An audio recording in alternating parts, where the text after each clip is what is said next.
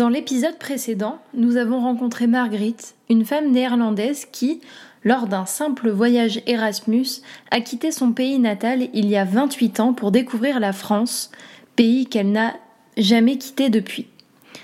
Depuis son territoire d'adoption, un charmant village des Deux-Sèvres, elle nous a raconté son parcours bercé par diverses cultures, diverses langues, et marqué par son insatiable envie de transmettre tout ceci à son entourage et notamment à ses enfants. Si jamais vous n'avez pas entendu le début de cette histoire, rendez-vous à l'épisode précédent. Dans tous les cas, bienvenue dans Frontalier, podcast du Torillon, écrit et réalisé par Laura Mercier et Agathe Ramad. Elle vient d'où? Elle n'a pas d'accent, ma mère. Alors, interview Marguerite. Euh, on est le 30 septembre 2019. Alors, bonjour Marguerite. Nord de Sèvres. et c'est vrai. oui, c'est vrai. Et du coup, de se dire tiens, ah c'est bon, je des Pays-Bas. Pas que je savais pas qu'on a un accent comme dans cette deuxième et dernière partie de ce podcast concernant Marguerite, celle-ci nous offre sa vision de son pays depuis la France. Pour vous situer un peu le contexte, et désolé si c'est un peu long et dense, euh, les Pays-Bas ont une relation très très forte avec l'Union européenne, en faisant tout d'abord partie des six pays fondateurs, puis en ayant été en quelque sorte le berceau de l'UE, puisque c'est le congrès de l'AE en 1948 qui marque les débuts des travaux européens. En parallèle, ce pays a toujours eu une posture dite pragmatique, en étant particulièrement attaché aux valeurs libérales et au marché commun comme sa priorité dans le développement de cette union. Depuis les années 2000, on sent un fort euroscepticisme s'installer dans le pays, avec notamment le rejet massif du projet de constitution européenne en 2005 par plus de 60% des votants néerlandais. Au moment de cette interview, nous sommes en septembre 2019, année qui a été marquée par deux événements très rapprochés. D'une part, la fusillade d'Utrecht, le 18 mars, qui a secoué le pays, et puis d'autre part, les élections sénatoriales deux jours plus tard, le 20 mars 2019. Suite à cette élection, le Forum pour la démocratie, parti dirigé par Thierry Baudet, gagne 100 sièges au Parlement et devient la première force politique du pays. C'est un véritable bouleversement pour le pays puisque le Forum pour la démocratie se place à l'extrême droite de l'échiquier politique national.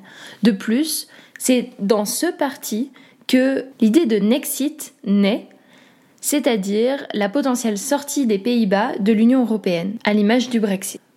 Une fois que l'on connaît ce contexte, j'étais curieuse de savoir comment Marguerite a vécu de loin ces derniers reversements. Pour notre plus grand plaisir, elle s'est exprimée de manière sincère et spontanée. Euh, c'est décevant euh, mm. de, de, voir son pays devenir bête.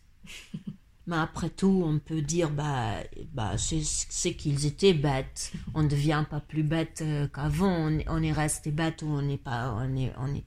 Donc je pense. Maintenant, le Thierry Boudet, là, il, il, il est monté en flèche. Hein. C'est venu d'un seul coup. Je moi, j'avais jamais entendu de lui. D'un seul coup, je lis ça. Ben, j'ai appelé mon ami. C'est qui? Il vient de où? Euh, Du nord de Sèvres. oui, peut-être. Il a des grands-parents ici. Mais, euh, mais il y avait avant Geert Wilders, une espèce de blondasse qui venait, excusez-moi, il venait du sud, il venait de ma région. Passé la première spontanéité, elle nous livre l'analyse suivante. Ça, je trouve ça vraiment un, point très fort euh, du pays de où je viens. C'était avant euh, très démocratique et très euh, à, chance égale pour beaucoup de monde, ce qui est, je crois, plus tellement le cas. On a donc essayé, à notre échelle, de comprendre comment et pourquoi un pays peut passer d'une ouverture multiculturelle à une tendance politique euh, plutôt d'extrême droite. Oui. Et euh, beaucoup a été privatisé. Et puis, il faut le dire, ils sont, c'était euh, des, des, marchands.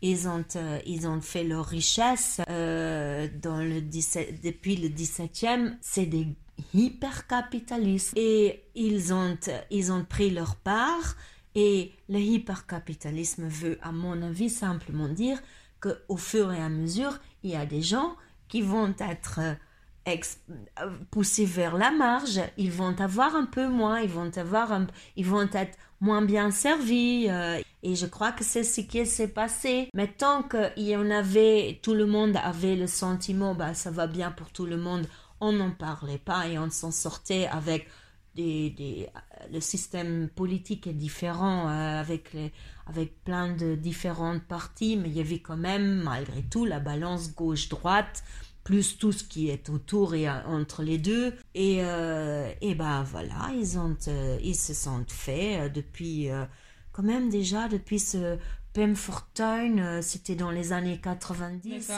qui a été assassiné, qui était aussi déjà une, une, flèche dans le, sur, la sur le côté euh, extrême droite. Pour elle, ce qui a profondément changé la face politique du pays vient de ses racines profondément libérales, ce qui paraît plutôt logique de la part d'un pays autant attaché au marché unique parmi tous les projets européens. Mais pour Marguerite, le modèle économique défendu par les dirigeants néerlandais n'est pas sans conséquence sur la population. J'ai vu, moi, euh, des quartiers changeaient, des villes euh, où les quartiers changeaient et euh, d'un seul coup, ça devenait drôlement plus multiculturel au début et après moins multiculturel parce qu'il faut le dire comme c'était. les, les, Néerlandais voulaient plus habiter dans ces quartiers parce qu'ils trouvaient ça moins drôle. donc ils sont et du coup ça devenait beaucoup plus uniforme. Mm. Mais ça c'est ils ont, ça a été, euh, ça a été aussi des choix politiques parce que avant la, les Pays-Bas avaient pour les villes surtout, mais pour toute la société, on parlait de la société multiculturelle. On voulait en faire quelque chose de joli. Si le maintien de ce modèle économique a été pour les dirigeants néerlandais une priorité politique, Marguerite pense que pour contrebalancer ces conséquences en termes d'inégalité observées, la réponse est plutôt dans le multiculturalisme. C'est la réponse, c'est la vraie et unique réponse à donner au mouvement qui a, qui a lieu et euh, euh, de, donner ça une allure positive, c'est seul, la seule réponse. Mais à un moment donné, des conservateurs euh, ont commencé à dire que ça coûtait quand même drôlement cher, tout ça, et donc on a diminué les budgets pour les, pour les quartiers, pour les, parce que ça demande de l'argent pour, euh, pour créer euh, une, une, une, une, société multiculturelle, ça demande de l'argent. Ces quartiers sont très fragilisés. Les quartiers euh, où euh, la majorité des habitants euh, étaient à l'époque, c'était les Marocains et les Turcs. Depuis, ça doit être de tout genre de gens qui... Mais ça, ça, ça avait en effet des problématiques, mais c'était pas inévitable. Mm. C'était absolument pas inévitable, sauf que ça demandait de l'argent pour le mm, mm, social, pour la culture. Et, et la, la, je pense que la société euh, hypercapitaliste voulait pas trop dépenser pour ça. Au cœur de cette tendance politique de plus en plus conservatrice, le Parlement néerlandais a d'ailleurs adopté une loi en 2000 de révision du statut d'immigré aux Pays-Bas, l'Alliance Act. Pour résumer, il s'agit entre autres de proposer aux immigrés étrangers une prime pour qu'ils retournent dans le pays duquel ils viennent, sous certaines conditions. Bien que cette action politique ait choqué Marguerite, c'est également la réaction de ses compatriotes qui l'a marquée. En néerlandais, on appelle cette prime mhm. la, euh, Oprot Premi. Oprot, ça veut vraiment dire full camp. Dégage, dégage, la prime de, dégage. Mm. Et, euh, et ben, tu veux savoir, Agathe, au lieu que les Néerlandais ont en masse dit non mais c'est quoi on, How low can you go mm. euh, on, va aller où? Eux ils ont dit et en plus on leur paye pour qu'ils rentrent chez eux. la bêtise, elle, elle permet de n'importe quoi. Au mm. lieu qu'ils ils, ils, disent non mais on va où là? Eux ils trouvaient oui on va où là? On les paye. Et ça c'est, c'est, c'est la stupidité de l'extrême droite. C'est la stupidité. On, on, arrive dans des, dans, des, dans des regards tellement simplistes et stupides que, que c'est archi nocif pour, euh, pour tout le monde. Et ben voilà où on en est maintenant, aux mm. Pays-Bas.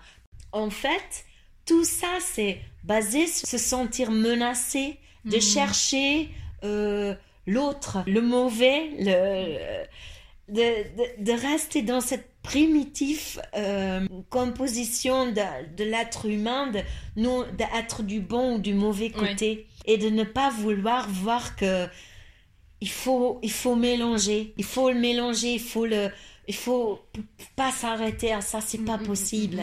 Mais il y a peut-être une autre explication historique à ce reversement de tendances politiques. En effet, à l'image d'autres pays européens, les Pays-Bas est un ancien empire colonial. Et peut-être que ce passé colonial est étroitement lié avec la volonté de sortir de l'Union européenne qui est exprimée par certaines forces politiques comme le Forum pour la démocratie, parti d'extrême droite dirigé par Thierry Baudet, et qui, rappelez-vous, le 20 mars 2019 est devenu la première force politique du pays. Les Pays-Bas profitent énormément de l'Europe. Euh, euh, leur richesse, même, même aujourd'hui, à ce moment que je parle, je suis sûre qu'aux Pays-Bas, le compteur co- tourne très fort que par ici, par ici, les euros. Je pense plutôt euh, à, à cette euh, l'industrie de la finance et le parce qu'ils sont ils sont drôlement forts là-dessus les assurances euh, et, et les fonds d'investissement et tout qui euh, il y a des fois des voix un peu euh, mesquins qui essayent de me atteindre avec ça, mais ça me touche pas plus que ça, mais qui disent oui, mais les Pays-Bas, c'est un petit peu un style paradis fiscal. Et c'est vrai que quand tu creuses un peu, euh, tu vois beaucoup de, de, de magouilles qui se fait au niveau d'optimisation fiscale. Oui, on se fait ça souvent par les Pays-Bas. Et, et justement, les Pays-Bas, euh, ils faisaient des transactions ou laissaient faire des transactions par intermédiaire de l'Irlande, mais le pognon allait au- aux Pays-Bas. Euh, et je, je, ça m'étonne pas de eux. C'est pas, c'est pas une critique. au- C'est dans leur, dans leur ADN, euh, pas de tout le monde, euh, mais il y a un ADN de, de, commerce, faire de l'argent et et de ne, pas voir du mal là-dedans. Et, et, bah, peut-être ils ont raison, vu de leur point de vue, mais après, ils mangent quand même facilement le gâteau de quelqu'un d'autre. Mais donc, si les Pays-Bas sortent de, de la communauté européenne, ils ont qu'à essayer, ça va être drôle. Marguerite compte toutefois sur ses compatriotes néerlandais pour aller à contre-courant de cette tendance pro-Nexit, et ce pour une raison qui paraît relativement universelle. tu ne commences pas quelque chose et à moitié du chemin, tu dis Oh, j'arrête. Tu, tu vas plus loin et tu cherches des solutions. Et il y a forcément des solutions. Mais pour, pour pouvoir les trouver, il faut aussi être honnête. Mais alors, pour conclure ce témoignage, je lui ai demandé à quoi ressemblerait son Europe idéale. Je laisse donc à Marguerite le soin de vous expliquer ce qui, pour elle, ne peut pas fonctionner dans l'Union actuelle. L'Europe, c'est pas le hypercapitalisme, même s'il y a beaucoup de gens qui, qui font cet amalgame. Et moi, je, je, je ose vraiment continuer à, à penser que c'est pas ça et c'était pas ça l'intention. Je pense que l'intention était quand même plus philosophique que seulement ça. Beaucoup de gens, euh, tous ceux qui veulent sortir, mais ceux qui sont maintenant contre, ils sont contre en fait, euh, contre une dégradation qui en effet, on en est témoin. Il y a une dégradation des, des, de- des choses sociales, Mhm. les choses sociales et culturelles. Il y a en effet, à mon avis, euh, une, la, la- la balance est tombée vers un autre côté. Je sais pas vraiment qu'est-ce qu'on fait avec l'argent. Là où se passe le, le- la rencontre et le mélange, je pense que c'est là où on a beaucoup coupé et je Mhm. pense que c'est là où beaucoup gens, de gens payent les frais pour ça et puis aussi sur le monde médical, euh, tous ces trucs où il y a vraiment, ça a vraiment quand même fragilisé malgré les, les énormes progrès que fait le monde médical. Mais après, euh, je le sais, euh, aux Pays-Bas, il y a le système de sécurité sociale qui a vraiment été beaucoup, beaucoup changé, de façon que maintenant les, les, les citoyens contribuent vraiment une très, très lourde part dans leurs frais médicaux. Et oui. pour beaucoup de gens, vraiment une injustice parce qu'ils arrivent vraiment pas plus à avoir les soins qu'ils ont besoin. Et ça, ça, franchement, ça, c'est des mauvais choix. Je pense que c'est des mauvais choix. Après, euh, je rentre pas dans euh, est-ce que est-ce que c'est fait consciemment ou pas. Je ne rentre pas dedans. Mais c'est des mauvais choix. Et ces mauvais choix-là, je crois qu'ils ont été faits sur toute l'Europe. Tu vois, je pense que et là où ça n'a pas été fait, c'est que ça menace. Mais les gens se sentent certainement menacés. Mais la menace, elle ne vient pas de l'extérieur, elle est dedans.